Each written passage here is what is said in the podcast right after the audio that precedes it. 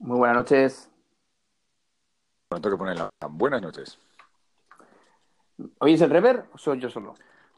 Eh, yo lo oigo levemente, pero solo a ti. A mí no me, yo no me oigo con reverb. Yo te oigo con mucho rever. Yo no sé si se va a grabar así, pero bueno. Ah, no creo. Me imagino que es la retroalimentación. Buenas noches. Muy buenas noches, Max. ¿Cómo estamos? Pues bien, aquí delante de unas miniaturas que estaba pintando. Muy bien. Apretamos para escucharte. ¿Qué tal? Bien, estaba aquí preparando el tema del que vamos a tratar esta noche. ¿Cuál es el tema de esta noche? Bueno, tú propusiste nutrición, ya que ambos hacemos deporte. Sí, pero bueno, lo proponía por una cosa concreta que te contaré el próximo día. No voy a revelarte nada de lo que había pensado porque no quiero desvelar. Cuéntame. ¿Que te cuente yo lo que pienso? ¿O que te cuente Sí, yo no, lo que, lo que, lo que habías planeado. Bueno, eh, en principio, como yo soy invitado a tu programa, eh, me dijiste que podíamos hablar de, de nutrición. Eh, no quiero que sea un monólogo, me gustaría que fuera, que fuera Claro, pues bueno, una conversación. No obstante, pues yo eh, considero que hay unos cuantos puntos, unos cuatro puntos en concreto, que creo que son esenciales para, pues bueno, para alimentarte correctamente. Principalmente porque pienso que al día de hoy, con la cantidad de información que hay, hay tanta información que llega un momento que la gente se vuelve loca. Ya no sabe Claro, a eso- qué sí, sí. atenerse. Es que es el mismo problema del que habla, el- creo que sí conoces el libro de Dinosaur Training, el de entrenamiento de fuerza. Brooks de Kubik habla en el libro de que cuando en los años 50, 40, la época clásica del culturismo, la época preclásica del culturismo, que había muy poca información, pero toda la que había era muy buena. Ahora pasa lo contrario, hay muchísima información.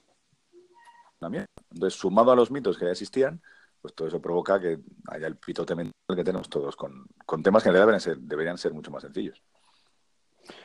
Mucho más sencillos. El problema es que los propios profesionales luchan entre ellos y no se ponen de acuerdo. Y es una cosa que a mí me repatea.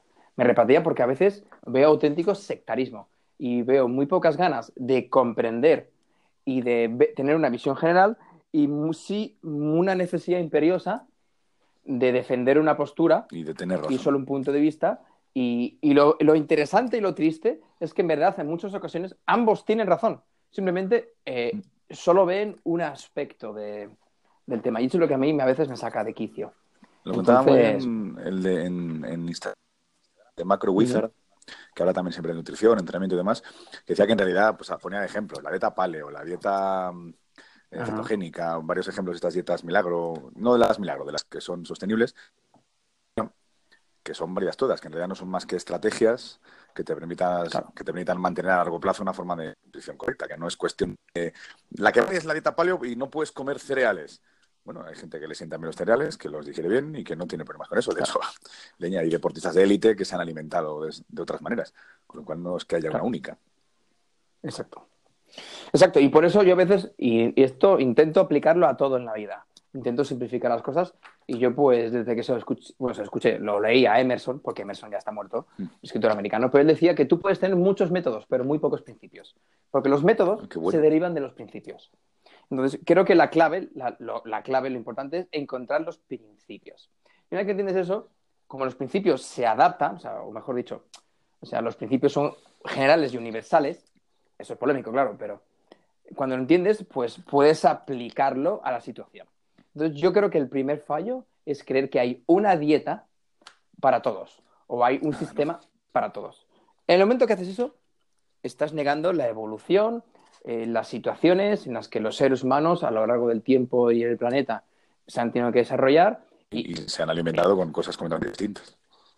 Con lo que han podido. Eh, eh, eh, o sea, los mongoles se han alimentado a base de, de- de- sangre de- y carne de caballo y leche de caballo. Leche de caballo. Y claro, y no lo mismo un inuit que un, ¿sabes? Un inca que un Sí, un mediterráneo. masái. o sea, es que no. Mm, Claro, claro. claro, un masái, efectivamente. Efectivamente. Entonces, ese es el problema. Y de hecho es muy interesante ver cómo, eh, por ejemplo, en Estados Unidos, que es maravilloso, ver cómo eh, gente, por ejemplo, los inmigrantes japoneses de segunda o tercera generación desarrollan enfermedades que en Japón no existían, que sus abuelos no tenían, Claro. pero ellos sí que desarrollan. Pues haciendo Eso pasa dieta. también con. Está pasándoles a los inuit. La población Ujú. esquimal, zonas de población que se alimentan con dieta occidental, se han desarrollado, desarrollado de tipo nutricional que jamás habían existido en su cultura. Claro, exactamente. es muy interesante, es algo que es, que es muy interesante, pero bueno, eh, yo por ejemplo tengo un amigo en Estados Unidos que él es de origen, bueno, indio, ¿no? pero indio no de la India, sino de, indio de las praderas, nativo, nativo americano. De las Claro, ellos, indio de las praderas, ¿no? nativo americano. Y ellos, eh, por lo visto, eh, metabolizan muy mal los carbohidratos y particularmente el alcohol. Y por eso, por ejemplo, ah. se hacen muchos chistes al respecto, desgraciadamente, pero bueno, la tendencia, la tendencia de los nativos americanos a desarrollar alcoholismo es mucho más grande. Bueno, en un irlandés. Claro, claro, claro. También se supone que descienden de los asiáticos, ¿no? También les pasa mucho. En China y Japón la tolerancia al alcohol es mucho menor que la de los europeos. Claro, y a lo mejor por, eso, por eso Japón. Sí, también lo mismo. Por eso Japón tiene el problema de alcoholismo que tiene también, entre otra serie de cosas eh, y cuestiones sociales. Claro. No, mira, no había pensado yo lo de los indios americanos. Sí, bueno, son detallitos que vas viendo y tal. Es, un tema muy interesante a nivel antropológico.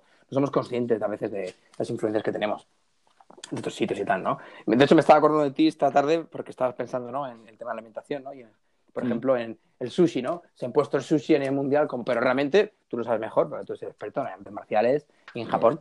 Eh, pero el sushi realmente no es comida tradicional, ¿no? Corrígeme si me equivoco, pero que es No, no, es que justo tengo un cómic. ¿Dónde lo he metido? He comprado un cómic poco, la del particular, y te explica como un cómic japonés sobre cómo se elabora el sushi y demás, y te explica eso. Lo tengo aquí, no me lo he llevado, y te explicas que realmente es un evento muy reciente el sushi realmente tiene muy poco de tradicional. No, no lo tengo. Claro, y que a lo mejor no es tan saludable para ellos, ellos mismos, ¿no? Mm, claro. Es un tema muy interesante. Así que nada, bueno, eh, no sé muy bien, como, como tú realmente, este es tu canal y no sé cómo quieres... Que, eh, que el canal es de los dos, que te lo he dicho antes. Vale, vale. Queridos, oyentes, el canal es de los dos. me gusta, me gusta eso, me gusta eso. Pues yo tenía cuatro puntos que quiero, yo los voy planteando y los vamos desarrollando los dos, que me parece un formato bueno, sobre todo porque tú y yo, pues más o menos, creo que se nos da bien eh, hablar las cosas. Eh, pues yo un poco lo primero que quiero plantear es lo que ya acabamos dicho, que debemos centrarnos en principios y no en métodos. Entonces, qué buen, qué buen enfoque. Claro, hemos de entender más o menos, en la medida posible, cómo funciona el cuerpo. Cómo funciona el cuerpo. Y una vez que entiendes cómo funciona el cuerpo, has de entender que puedes utilizar una dieta como si fuera una estrategia, como si fuera eh, una herramienta que puedes utilizar durante un tiempo. Entonces, por ejemplo, ahora mismo en Netflix hay una guerra muy interesante en Netflix, porque hay diferentes documentales. Sí, sí, ah, bueno, claro, sí, sí, claro. Claro, entonces en Estados Unidos todo siempre se amplifica, ¿no? Entonces hay un, documental vegano, que es prácticamente propaganda vegana, las cosas como son, que se llama What the Hell. No, perdón, What the Health ah, sí, sí que me suena. Lo he visto anunciado, sí. Entonces, claro, eh, yo fui vegano en su momento, de hecho fui crudo vegano, ¿vale? O sea, que estoy muy familiarizado. Me hice, sí, sí, yo me hice amigo de algunos de los, algunos de los crudo veganos más prominentes ahí. Eh, sí, sí. Y es, muy, es un tema interesante, es un mundillo interesante, cuanto menos. Entonces, pues bueno, por supuesto se demonizan las grasas y las proteínas porque... lo que pasa es que yo creo que el, el demonio... el, tema vegano también hay que tener en cuenta, por lo menos si lo veo yo, la... Es que no quiero decir despectivamente tampoco, que el, veganismo, el enfoque principal no es nutrición, ético. O sea, su objetivo no es una correcta nutrición, sino una nutrición ética. Que la nutrición sea correcta o no será una consecuencia de eso, que yo creo Totalmente que es muy importante el veganismo. Totalmente de acuerdo. El tema es que a veces, a veces en alguna, a ver, eso es lógico, nos lo contamos en todas, eh, en todos los grupos humanos, hay cierta falta de honestidad y no he encontrado muchos veganos que me han tenido la valentía de decirme, mira, yo sé que esto no es lo más saludable para mí, pero sé que eh, yo no puedo consumir animales y si hace falta me sacrifico y tal. Y esto es un experimento, soy consciente de ello y tal. Hay gente que sí que te lo dice. El problema es que se intentan justificar a veces eh, cosas que se encogen con pinzas. Entonces, Hombre, sí es verdad que el ejemplo famoso de, no, es que la dieta vegana es más saludable que la dieta normal. Eh, mm, que la dieta habitual. Hombre, si la comparación es dieta vegana contra hamburguesas, fritos y cubatas fin de semana, pues hombre, por supuesto que la opción vegana es muchísimo mejor. ¿Dónde va a dar? A ver, una cosa que está literalmente demostrado es que cualquier dieta que tú hagas te va a funcionar. En el sentido de que cualquier cambio de hábitos que tú vas a aplicar durante X tiempo, a corto plazo te va a hacer, te va, O sea, incluso hizo un, hubo un experimento de alguien que simplemente se medía, o sea, algo muy interesante, lo cuenta Tim Ferriss en su libro, y un chico, un ingeniero, que él simplemente eh, no hacía ningún cambio dietético, pero él simplemente iba midiendo su peso y como entre comillas, por arte de magia, iba bajando poco a poco, en el sentido de que lo que se mide se consigue. En el momento que tú aplicas un cambio y dejas de comer algo, eh, va a haber cambios y a corto plazo se va a notar. De hecho, y el hecho de medirlo ya modifica cómo te estás alimentando. Claro, aunque tú no quieras modificarlo, en el momento que lo, que lo mides, eh, ahí algo se está modificando. Hay gente que ha perdido, pero muchísimos kilos haciendo la dieta de la patata, comiendo exclusivamente patatas. Y hay gente que entra en cetosis, sí, sí, y no, y no le sienta mal. Entonces quiero decir que hay gente que le sienta muy bien eh, un tipo de dieta sobre otra. Claro, yo creo que hay que tener mucho cuidado. Aclarar la que estamos llamando dieta. Que ambos nuestra forma de alimentarse, eso sí lo quiero dejar claro, para que es que esté, esté escuchando. Y no a, régimen temporal altamente restrictivo, creo yo. Nos referimos los dos a eso, ¿no? También hay que decir, o sea, también hay que decir, totalmente de acuerdo, suscribo lo que acabas de decir, pero que es que realmente nos empeñamos en ir en contra natura. Y es que antiguamente, antiguamente digo, hace no tanto tiempo, tú a lo mejor te acuerdas cuando éramos pequeños, cuando la fruta era realmente estacional y la gente pues comía en función de las estaciones. Entonces, no la antiguamente, eh, cuando había estaciones y nos afectaban realmente, la gente comía en función de lo que había. Entonces, en invierno, en invierno, eh, se hacían dietas más, vamos a decir, cetogénicas más en donde se aumentaba la ingesta de grasas y de proteínas. Y en verano, normalmente, verano-primavera, donde hay más fruta, pues se comía más fruta. de hecho, es muy interesante ver cómo la fructosa es literalmente un azúcar diseñado prácticamente para engordar. Como algo positivo, en el sentido de que si tú te encuentras, eh, estás, imagínate que eres un nómada y te encuentras con un con un árbol frutal, que hay que decir que en su momento los árboles frutales no tenían nada que ver con los árboles frutales al día de hoy, pero bueno, eh, y tiene plátanos, que sabes que los plátanos antiguamente tenían un montón de semillas. Eran todos semillas, no se pueden comer, sí. Eh, incomestibles, pero aún así se lo comían. Y eso tienes a lo mejor dos, tres semanas. Te pones hasta arriba de plátanos, te inflas te, a, a fructosa, ¿ok? Engordas y ahí tienes reservas para el invierno. Entonces, eh, no pasa nada por ayunar, no pasa nada por hacer una dieta alta en fructosa o hacer una dieta cetogénica durante un tiempo.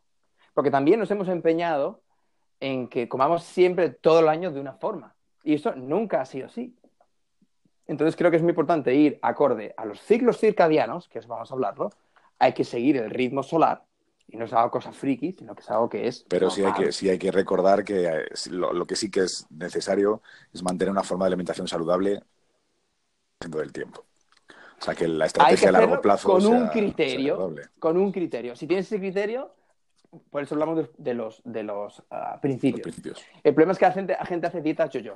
Va cambiando, va tocando teclas diferentes y, y se fastidia el, el metabolismo. Eso ocurre mucho en gente que hace todo tipo de dietas gana, pierde kilos, los gana, pierde kilos, gana, y al final se afecta a la tiroides. Eso es muy típico.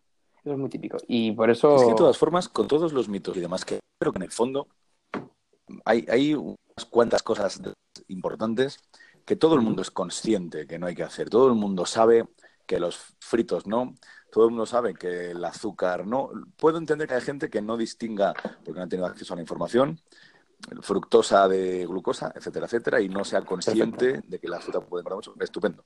Pero que el azúcar del café engorda, que la bollera industrial es mala, que el alcohol es malo, yo creo que hay unos principios básicos que realmente son excusa, que todo el mundo conoce y que el que no las quiere aplicar es porque no le da la gana. A partir de ahí ya es afinar. Yo creo que todo el Por mundo eso, precisamente, quería hablar de esos puntos.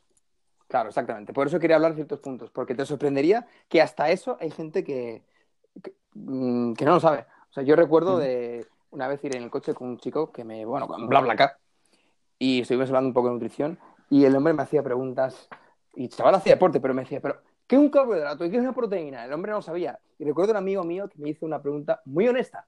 Pero me dijo, Sergio, a ver, una pregunta. ¿Las calorías son buenas o son malas? Entonces, claro, bueno, pero yo, puedo entender que alguien no entienda el concepto. Yo puedo entender que alguien no entienda el concepto de calorías, puedo que no entienda el concepto de carbohidrato, porque ni tienen por qué saberlo de, ninguna forma. Claro. que la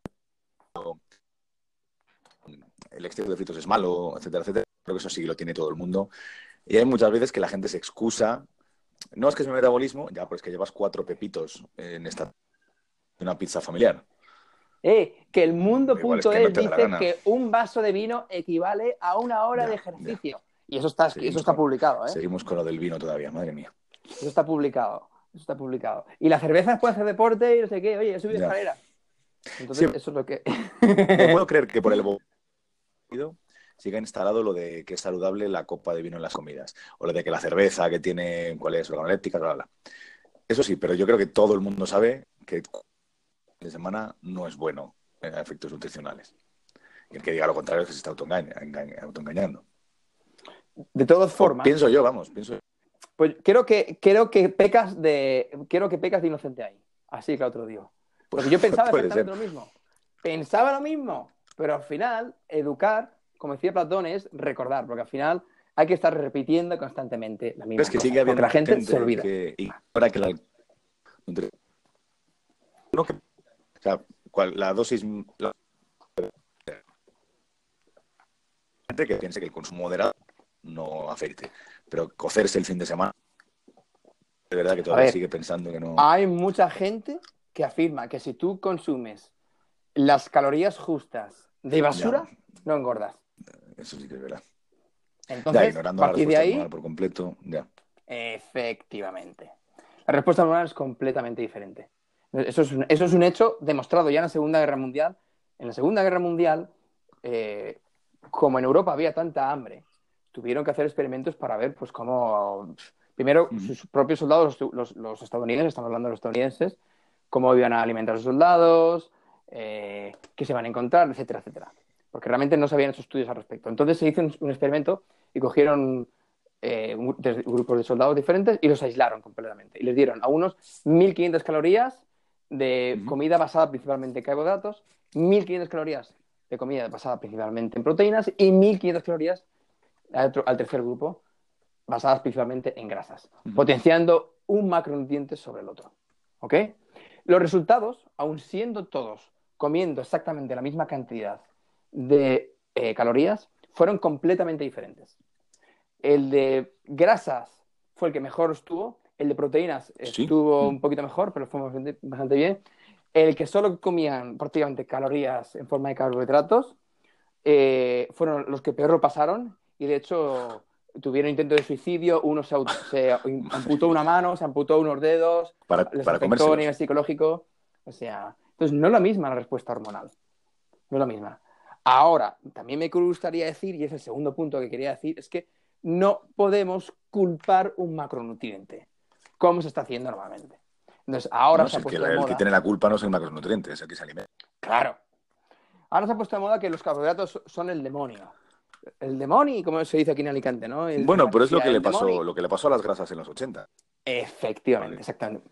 Que al, fin, al final los titulares de los la espectacularidad, no la información correcta.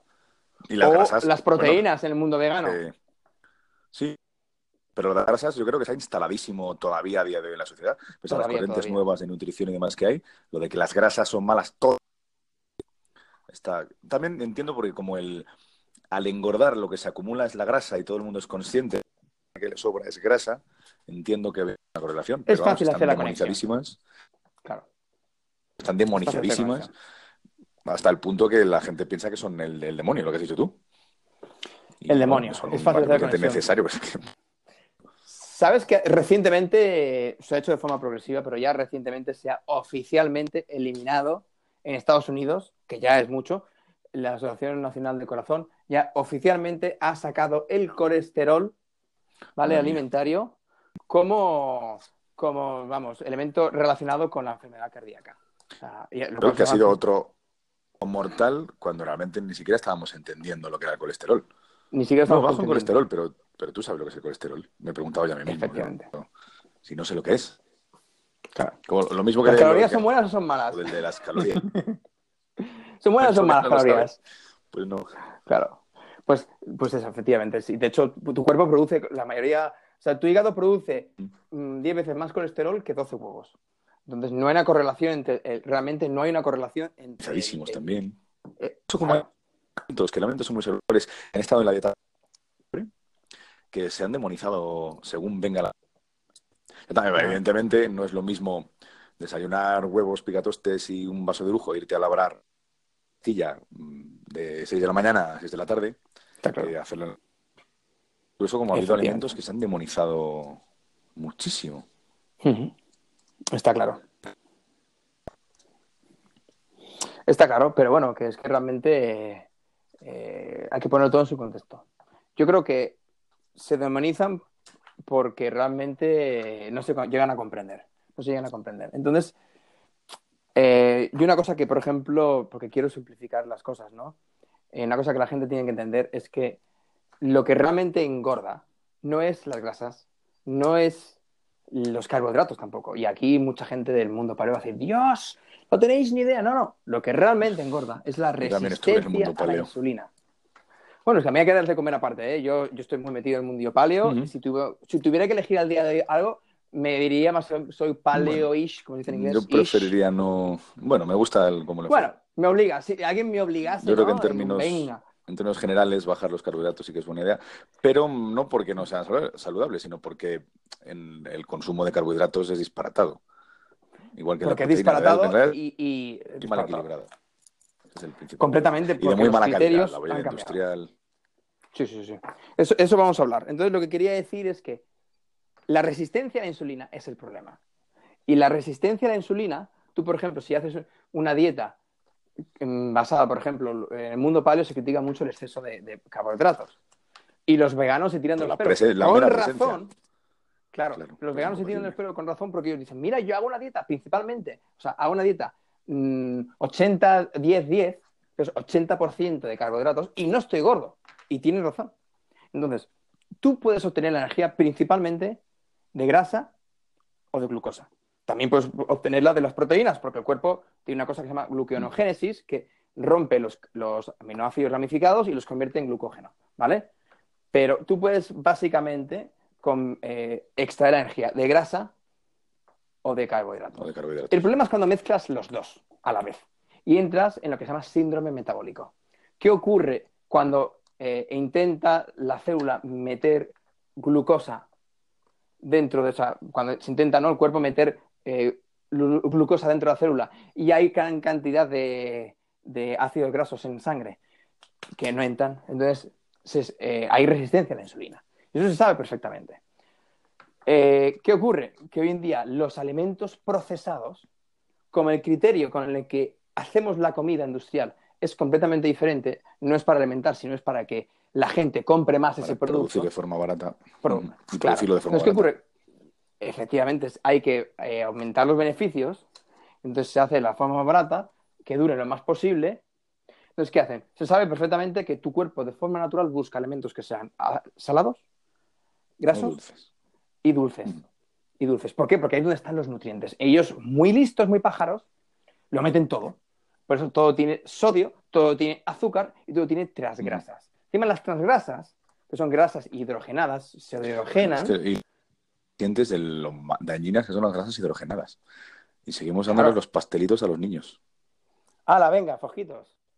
Claro, las grasas hidrogenadas son tales porque eh, no se ponen malas, duran más. Entonces es muy conveniente para cuando las quieres tener en un eh, polígono industrial ahí acumuladas. Pero es así porque realmente las células no las pueden atacar.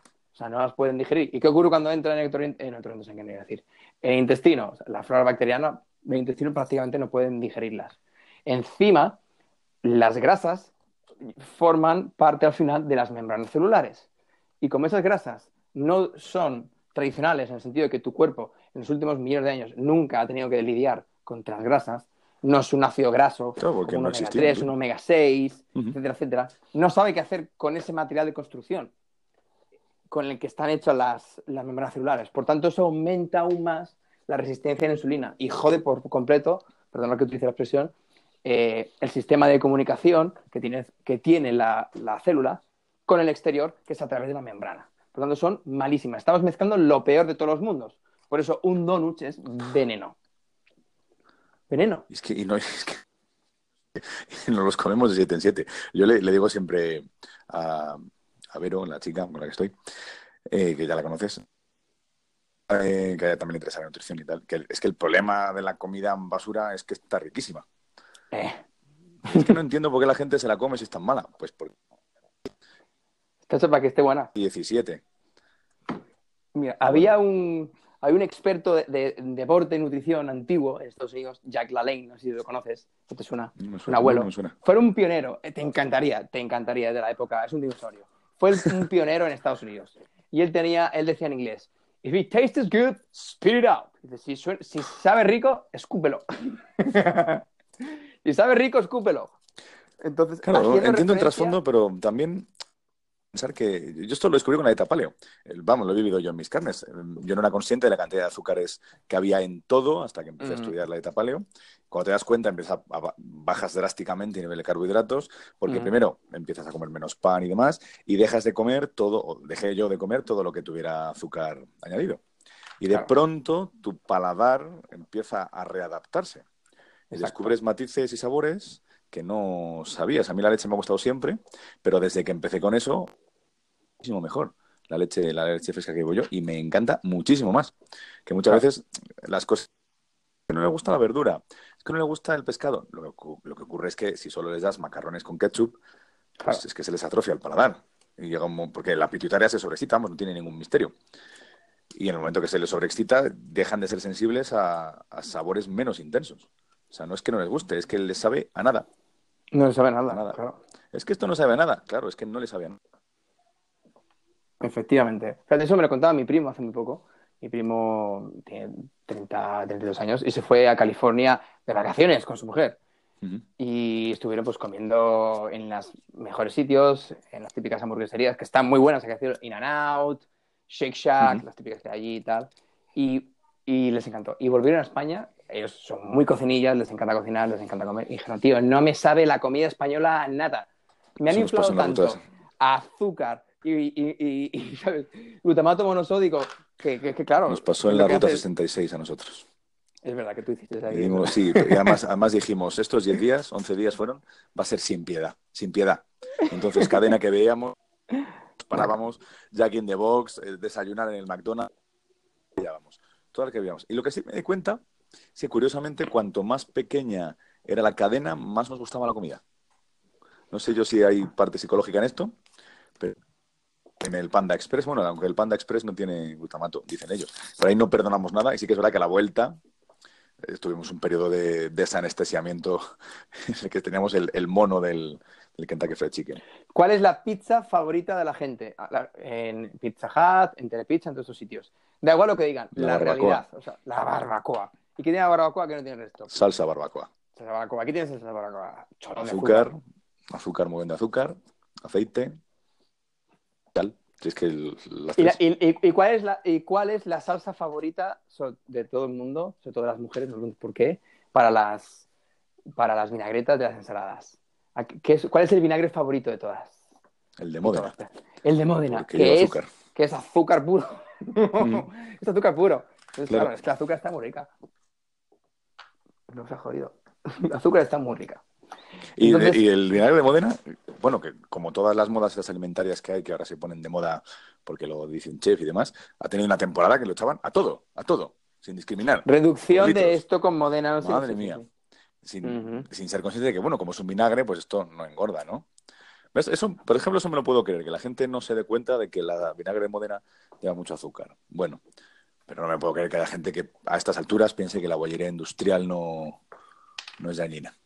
No, Vamos a ver. No me lo creo. Pero si tú, según las guías oficiales gubernamentales, lees la base piramidal, o sea, la pirámide Pero alimentaria. es que eso tendría que estar abandonado ya desde hace 30 años.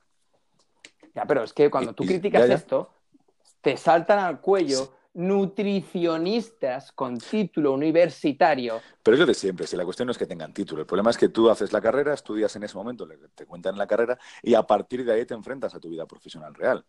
Tú decides si te actualizas o no. Mira, una amiga mía, eh, Elena, eh, quería un par de cosillas, le explico un poquito Vale, entonces, bueno, quizá el consejo ahora se lo daría distinto. Pero básicamente, le dije primero, de lo- como si fueras una esponja, perdón Elena por contar, eh, de todo lo que tenga, mira las etiquetas, lo que tenga azúcar procesado lo quitas.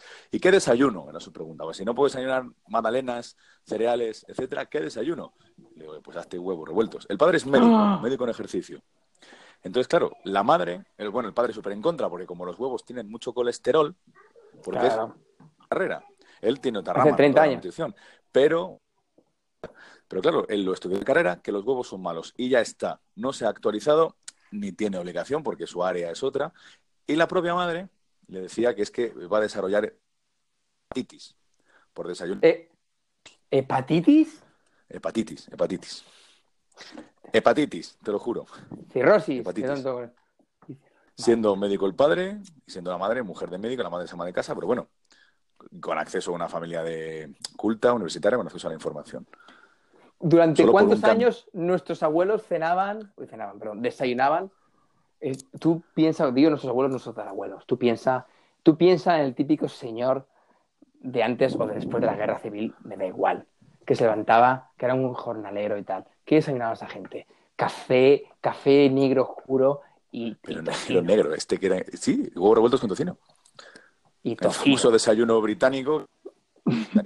Bueno, en vez de bacon, con tocino, sí, sí, tocino y un vaso de brujo. Y al campo. ¿En qué momento el colacao, en tipo, de Franco, se mete y se convierte en. Se convierte en. Hay un chiste muy bueno de Agustín Jiménez, el humorista, las los Kellogg's y demás. Dice su madre, bueno, yo me lo echa en la leche, me dice, bueno, ¿qué te parece? Su respuesta, no me van a caber las magdalenas. Claro. Es curioso cómo no- nos han metido en vena. mm, De hecho, mi madre le pasa, ¿no? Lo de. Le pasaba cuando vivíamos en casa. De, hay que comprar desayunos. Hay un concepto, cómo desligamos el concepto de alimento. Hay unos que son desayunos. En vez, en vez de pensar en una nutrición correcta, completa, son los desayunos. ¿Es una Son- comida más? No, no, es un desayuno, va Claro. aparte. El, y lo que has dicho tú, el colacao, que de repente irrumpe señor.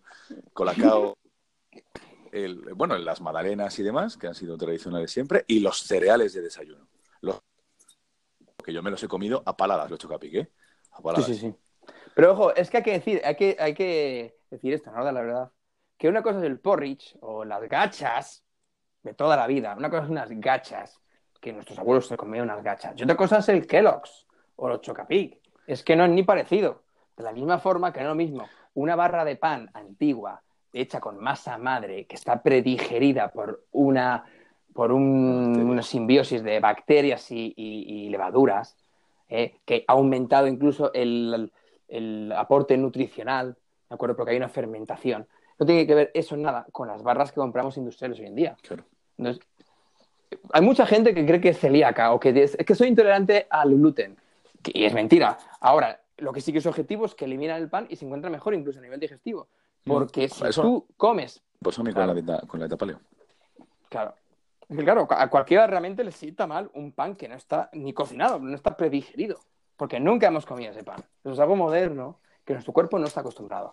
No significa que tú estés alérgico al gluten, que también es otra moda, hay que decirlo. ¿Ok? Entonces, por eso digo que no hay que culpar a un macronutriente o a un elemento que realmente lleva con nosotros miles de años. De hecho, nosotros en concreto, los mediterráneos, tenemos una enzima en la, en la saliva, tialina, si no recuerdo mal, que está especial- especialmente diseñada para empezar ya inmediatamente en la boca a romper las cadenas de, carbohidratos. Entonces, quiere decir que nosotros tenemos una tolerancia a los carbohidratos probablemente mayor de lo que puede tener a lo mejor un latino. Un latino Claro, por la- lo- Presencia del, del trigo, sobre todo, claro. claro, durante, pues fíjate. Pues fíjate, desde hace un montón de tiempo. Entonces, eso es una cosa que hay que dejar claro. Entonces, elementos procesados, fuera. Por favor, todos sabemos que es un alimento procesado. Pero todos. Claro, En la total, medida de con lo eso también, posible. yo sí que quiero explicar lo que un día en una boda mm, o después de Nochevieja no te puedas desarrollar. Que si te quieres comer un día un donut, cómetelo. Que no te vas a Claro. por comerte uno. Pero entender que como que es que la presencia habitual, es que la huella industrial, es que no somos conscientes de lo malísima que es para el cuerpo. Y las enfermedades que genera después. Perdona, que te he cortado, El- pero es que El problema no es. Es más, yo propongo, yo sugiero a veces, o sea, lo digo y lo digo de verdad. eh, yo no estoy en contra de las borracheras. Esto va a levantar ampollas en algunos. No estoy en contra de las borracheras ni de los atracones. Gente, prefiero que te pegas un atracón y que digas, ostras, no puedo más, y que seas consciente que te has pegado un atracón, a lo que sí que me parece peligrosísimo es esa madalenita que constantemente y con... eh, tú, claro, tú, tú imagínate que todos los días te tomas una magdalena, una magdalenita. Ponlas todas juntas. Pon 365 magdalenas juntas. Ostras, son, no son pocas, ¿eh? Creo que hay también No un problema pocas. de. Tenemos en general, como sociedad, los españoles sobre todo, que- creo yo, un problema de honestidad. Voy a llamarlo honestidad alimentaria. Lo de. No hay fumadores que digan que fumar es saludable. No existen. Las campañas de información sobre el tabaco se han hecho también que todos los fumadores, independientemente del resto de excusas que pongan, a mí es que me gusta, es que les falsas, ninguno dice, no, fumar es saludable. Los habrá que lo minimicen, que digan, bueno, mi abuelo fumó mucho en ese momento, pero ninguno va a decir que es saludable. Pero con el consumo de alcohol no pasa. Mucha gente de verdad no es consciente o no dice o no reconoce a sí misma que no es saludable. Entonces yo creo que con la maderenita pues pasa lo mismo. Mm, Hmm. No son conscientes, no quieren reconocer que ese goteo constante es como el que se toma todos los días pues un par de chupitos. Pues, hombre, es que todo eso es acumulativo. Y al final no queremos reconocer, sobre todo porque estar borracho es muy divertido. Claro. Entonces, claro, no queremos que nos quiten Un eso. digestivo. A mí me encanta. Lo llaman un digestivo. Que es lo Un- peor para hacer un digestivo. digestivo. Pero es que no que queremos yo que, nos quiten gente- el batido, no queremos que nos quiten el cubata.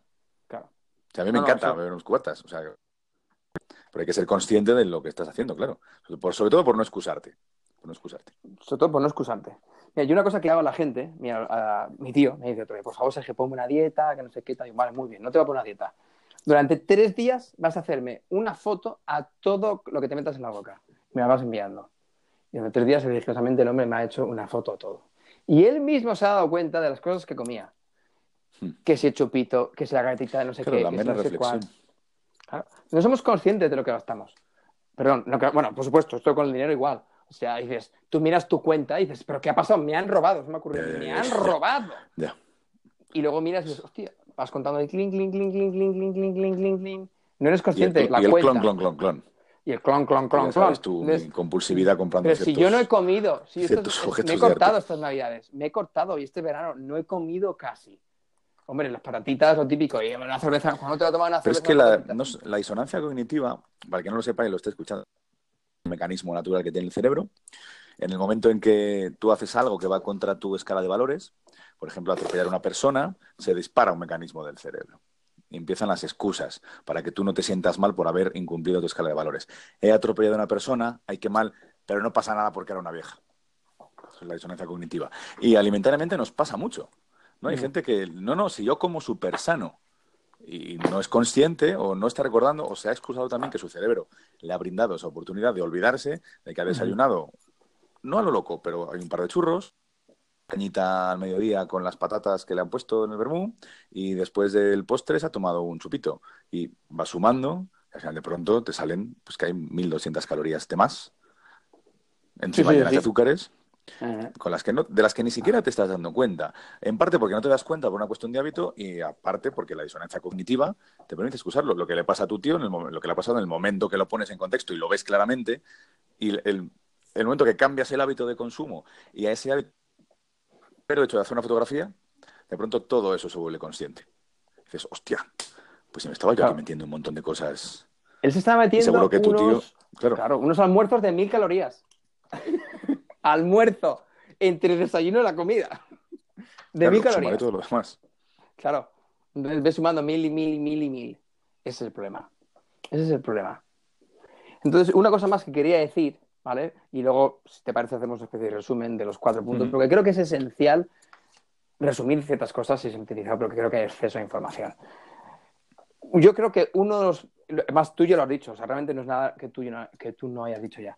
Cuando una fe de una serie, yo recomiendo, que me gustó más de lo que yo me iba a esperar, la de Mad Men. No sé si la habéis visto. o algún- Yo no la he visto entera, pero he visto He visto al principio, me enamoré tanto de Cristina Hendricks que tu- tuve que dejar de verla por una Me pasa algo parecido, macho. Tenemos un gusto favor- parecido. Madre mía. Qué mujer.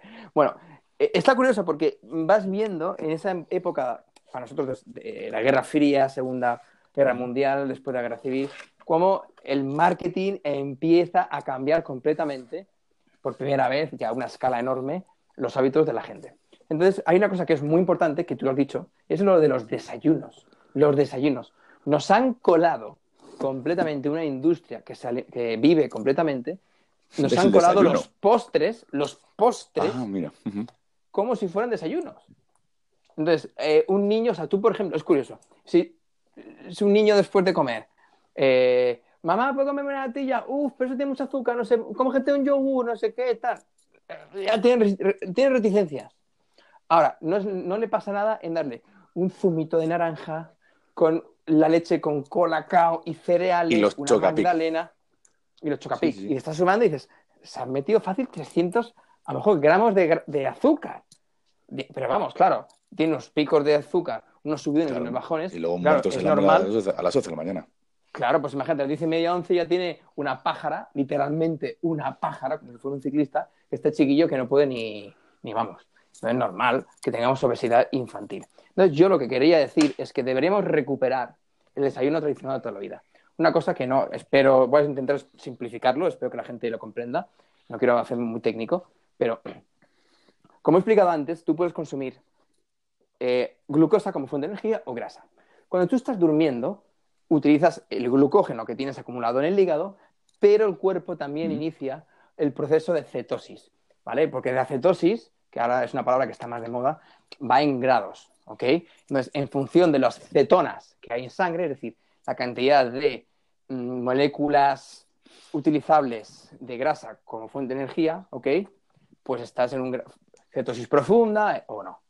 Pero tú estás en cierto grado de cetosis, es decir, estás utilizando la grasa como fuente de energía, lo cual es una energía muy estable y muy buena. Entonces, ¿qué ocurre? Si tú por las mañanas, en el momento que tú tomas algún alimento que aumente tus niveles de insulina, ahí se corta de cuajo la cetosis. claro, es que además es lo de la cetosis y el azúcar es Es que entra glucosa, se acabó. Bueno, No, es que ocurre. Lo interesante sería prolongar lo más posible ese momento de cetosis. Lo más posible. Es que soy muy, soy muy anticetosis. Fan. Sí, sí, sí. Yo creo que es una Bueno, cosa, pero como hay gente yo- a la que le sienta muy mal, creo que es Pero una estamos cosa- hablando de mira la de problemas profunda. que ha dado. Ojo, estamos hablando de cetosis profunda. Pero a nadie le sienta mal un carbohidrato de la misma forma que a nadie le sienta mal la cetosis. Que es que todos entramos en cetosis por la noche, es lo que quería decir. ¿Vale? Entonces, estamos hablando de, de cetosis profunda, estamos hablando de cetosis diabética. Ya, Es que, sí, ojo, sí, que sí. no es lo mismo. Es que estamos hablando, ya estamos ya demonizando. Entonces, ojo, yo no estoy diciendo que, que te pongas a, que- a hacer una cetosis profunda. Además, es fastidiado y es difícil y lleva tiempo, ¿eh? Algunas personas lo pasan muy mal. Genera muchos problemas a muchas personas. Sí, sí, sí. Yo recuerdo, lo intenté, sueño fatal, etcétera, etcétera. Pero no hace falta llegar ahí. Entonces, lo que sí que puedes hacer es lo que hemos hecho toda la vida, es no entrar en la montaña rusa de subidones y bajones de azúcar. O sea, que es que no es ni siquiera algo revolucionario lo que estoy diciendo. Lo que estoy diciendo es, Que- vamos a no, eliminar claro, los postres. Vamos a eliminar Pero los te, pero te das postres. cuenta cómo de instalado está desayuno las magdalenas y el colacao, subidón de azúcar. La insulina a azúcar. trompicones. A las 12 de la mañana, el café con leche. ¿Qué le echas al café con leche? Azúcar. Y de paso, pues el donut. Luego a la hora de comer, pues te tomas no sé qué. Y luego el chupito más el postre. Y luego para merendar, mm, te tomas... Bocata, bocata. el- claro, bocata y una pastel de chocolate. Y para cenar, pues, pues los cereales, otra vez. Y cerramos el ciclo, pues claro, así estamos. Yo lo que quiero sugerir es eso, es ver la- el desayuno como una comida, ¿vale? Como Mm. una comida. Eso sí. Muchas veces hay gente que come, venga, ¿qué me como? Pues lo de la, la noche anterior. No pasa nada, hay gente que le cuesta adaptarse y dice, ¿cómo me voy a tomar Es por que la sí mañana sí unos huevos fritos? pregunta recurrente de cuando alguien te pregunta y tal, a los que nos gusta la nutrición o vamos a los profesionales de la nutrición, ¿y qué desayuno? Claro, pues entonces, si me quitas los desayunos, ya no hay alimentos para desayunar, ¿no? Porque un huevo no es un desayuno, el chorizo tampoco, el... No, los desayunos son los desayunos. No, coño, puedes comer toda la comida que existe, Claro. toda la que Claro. hay. Si Es un, un tipo de alimentos. Claro. Mira, una cosa que recomienda Charles Poliquin, que tú lo conoces bien, él, él recomienda un desayuno en concreto. No digo que tenga que ser ese, pero él recomienda Las desayuno- sentadillas. aparte de sentadillas que ya está al suelo, que haga, como se dice en inglés, shit stains. Si no dejas marcas de Mm. mierda en el suelo, es que no, no es suficientemente profunda. Asturas. Asturas. De eso hablaremos el próximo día. Qué bueno. Bueno, eso es otro tema que hablaremos, como bien han dicho. Pero una cosa que él recomienda es muy interesante y lo explica porque él recomienda eh, carne variar carne con frutos secos. ¿Por qué? Principalmente porque el alimento que tomas por la mañana marca el estado de tus neurotransmisores para el resto del día. ¿Repite? Esto para el desayuno, dices, ¿no? Sí, sí, para el desayuno. Entonces, una cosa que la gente no entiende, porque esto es un poquito más complicado, más científico, pero los neurotransmisores, ¿de acuerdo? Que es básicamente, ¿cómo puedo decir? Tu cerebro funciona a base de neurotransmisores, ¿vale? Es una simplificación vulgar casi, pero... Eh, un, poco, gruesa, sí. demasiado, pero bueno, vamos a simplificar esto. Entonces, eh, hay cuatro, cuatro eh, neurotransmisores principales, ¿vale? Que nos sonará más la gente, serotonina, dopamina, GABA y acetilcolina, ¿ok? Cada uno con una función diferente. Para que ellos, para que tenga el cuerpo una correcta producción de ellos, se requiere de aminoácidos y ácidos grasos. Entonces, cuando tú tomas por la mañana aminoácidos, como puede ser el famoso triptófano, de ahí se produce, ¿de acuerdo?, la serotonina. ¿Ok? Entonces, eh, para tú poder eh, tener un buen despertar, para poder tener una sana producción de serotonina, por poner un ejemplo, estaría bien. Un estado anímico, claro. Un general anímico, etcétera, etcétera. Pues si optimizas eso, si le proporcionas esos aminoácidos, tu cuerpo va a funcionar mejor. ¿Ok? Si encima le proporcionas algo de grasa y sigue en cetosis, pues bueno, si le proporcionas una fuente de grasa y una fuente de aminoácidos que la pueda digerir y que no le dé un subidón de insulina muy alto, ¿vale? Pues vas a tener una fuente de energía, ¿vale? Que va a ser constante, que te va a quitar el hambre, que te va a mantener despierto y no vas a estar en esos, esa montaña rusa, esos picos y valles de insulina que te va a hacer estar cansado, con mal humor y con hambre constante. Y lo primero que la gente nota es que dice, aguanto con este desayuno hasta la comida, no tengo eso es lo que noté yo, eso es lo que noté yo cuando empecé con la dieta paleo. Pero claro, en mi caso era más exagerado porque yo lo que hacía, incluso otras temporadas que he hecho, que he hecho dieta por adelgazar y demás o por entrenamiento, yo mi desayuno era sagrado los cereales con chocolate. Sagrado. No lo cambié hasta que empecé a leer sobre el tema de la dieta paleo y demás, por, por ignorancia, por no ser consciente del azúcar. Pero, por ejemplo, el año que hice adelgazar y lo hice muy bien, muy con los tiempos muy bien hechos hasta seguía desayunando los cereales. Pero me pasaba que, claro, a las 12 de la mañana me moría del hambre. Y con la dieta paleo, en el momento en que cambié a los huevos revueltos con chorizo, panceta, etcétera, etcétera, como suelo hacer ahora, hasta el mediodía, sin problema. Y ya sabes que yo soy de comer un, búfalo entero. Sí, sí, te conocemos. eso, pero de, forma, pero de forma radical. O sea, de pronto yo a las, eh, lo recuerdo del, instituto y demás, que a la, hora del recreo, o sea, me tenía, le mordía una pierna a un compañero del hambre que tenía. yo, recuerdo de, marearme en clase. Yo recuerdo de marearme en clase. En catequesis recuerdo yo marearme, fíjate. No sé por qué más que en clase. No, lo digo como, no es un chiste, vamos, me refiero a que me ocurría. quizá porque eran más horas, quizá era porque íbamos toda la mañana, entrábamos pronto y demás. Desayunaba muy pronto y la misa a la, a la una, entonces estaba toda la mañana. Y me, recuerdo ponerme de pie en la, en la parte de la misa y darme mareos en ese hmm. momento. Y vamos, no era éxtasis religioso, te lo aseguro.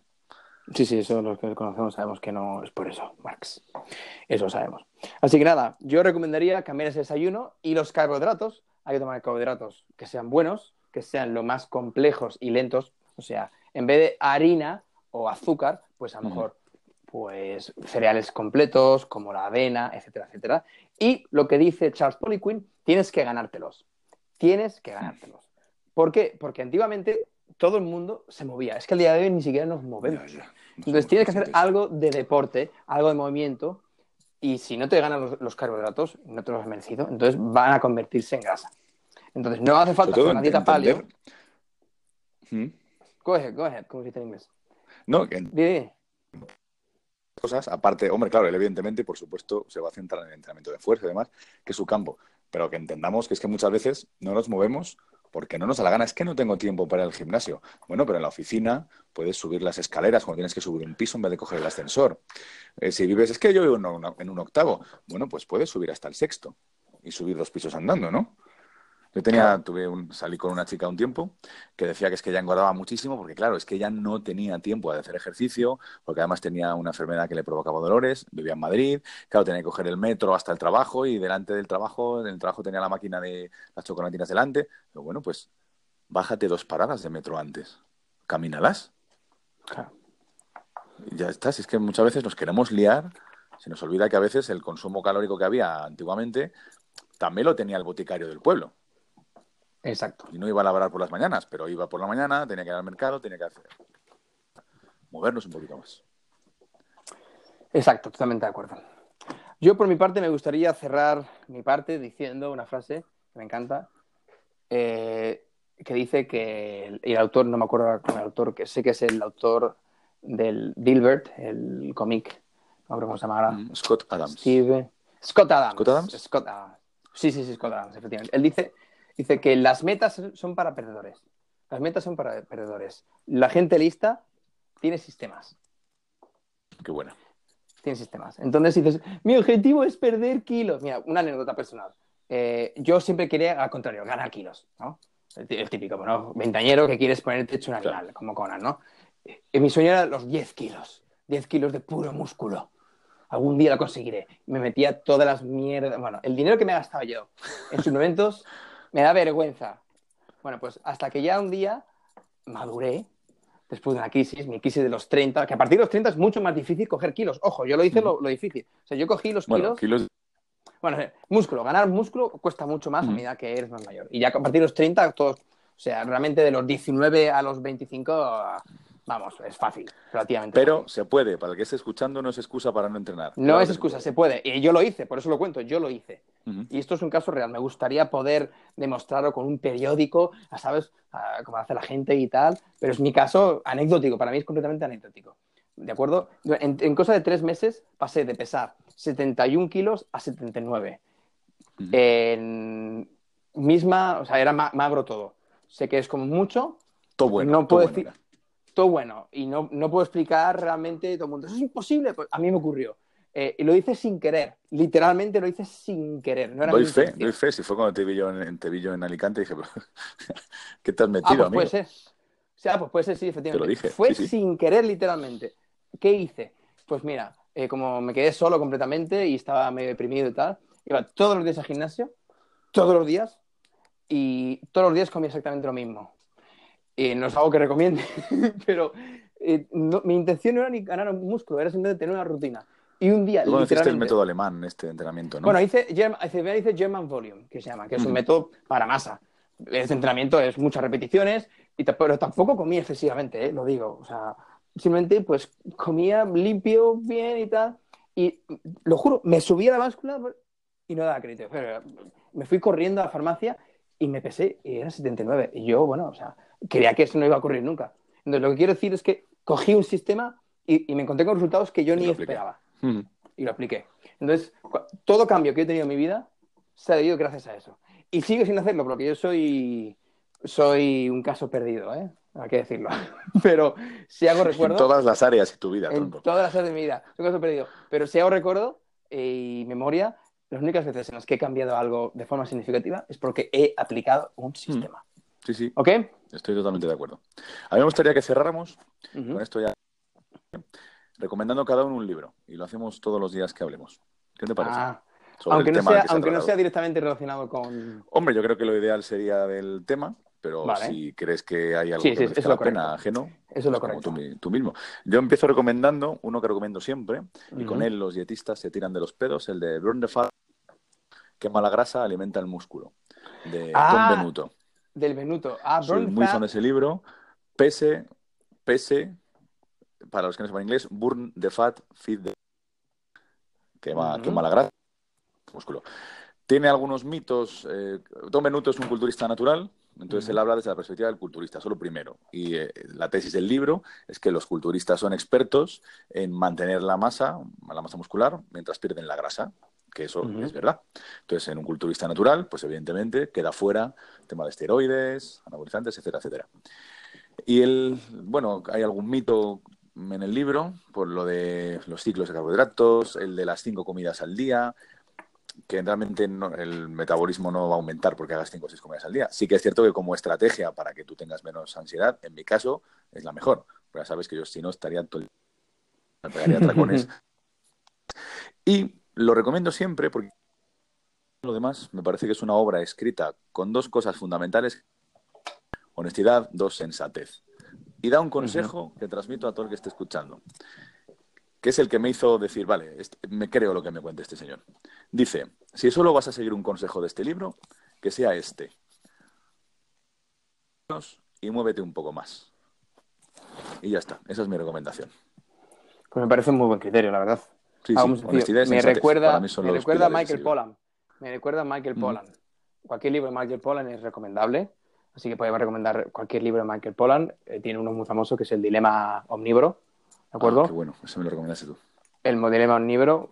Y él lo que dice, tiene una frase que es: eh, eh, Eat food, mostly plants. ¿no? Dice: Come comida. Principalmente plantas. mostly plants. Vale, come más vegetales. Algo, fíjate qué cosa más sencilla. No te estoy diciendo que te hagas vegano ni nada por el estilo.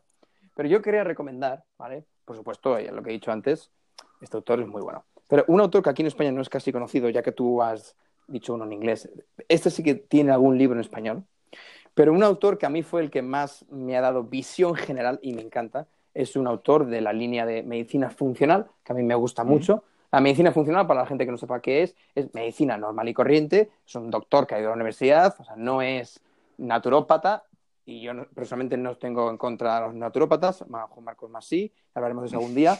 Hay de todo, hay que decir que es un mundillo donde hay mucha maguferia, pero estos no son maguferos, ¿de acuerdo? Quiero decirlo. Los funcionarios no son maguferos, eso hay que decirlo, son doctores, pero tienen un criterio de visión general, que eso es muy difícil de encontrar en los doctores. Ah, un criterio holístico. holístico de conjunto, entonces eso me encanta. Entonces, este señor se llama Mark Hyman. Mark Hyman, H-Y-M-A-N. Y tiene un libro que a mí me encantó, que es The Ultramind Solution, ¿vale? Que es sobre el cerebro, sobre el sistema nervioso. Pero aquí en España tiene un libro, que lo tengo aquí delante, que es precisamente sobre el metabolismo, sobre la pérdida de grasa, que es, se llama Ultrametabolismo. ¿vale? Las siete causas fundamentales de la obesidad. Es un buen libro y es un autor que te da una visión general. Y es algo que aprecio mucho, porque tiene mucho sentido común, es científico y es educativo, lo cual es muy raro de encontrar. ¿Ok? Qué bueno. Pues con esto nos marchamos entonces. Me parece perfecto. Estupendo. Pues para el próximo día voy a preparar yo un par de cosillas, que hay unos temas sobre los que sí quiero imperiosamente hablar contigo. Muy bien. Y, y ya está. Despedimos a los que nos estén escuchando. Yo soy Marcos Pastor. Yo soy Sergio Martín. Y Sergio Martín. y esto ha sido. Todavía no le hemos puesto nombre, pero bueno, lo pensaremos y el que lo esté escuchando ya habrá visto el nombre que se nos habrá ocurrido después. Dos buenos hombres intentando ser mejores. Eso podría. no, sé si es un buen título, pero es el espíritu. Es el espíritu. ¿De acuerdo? Gracias por escucharnos en nuestro primer programa y hasta la próxima. Bueno, chicos, chao.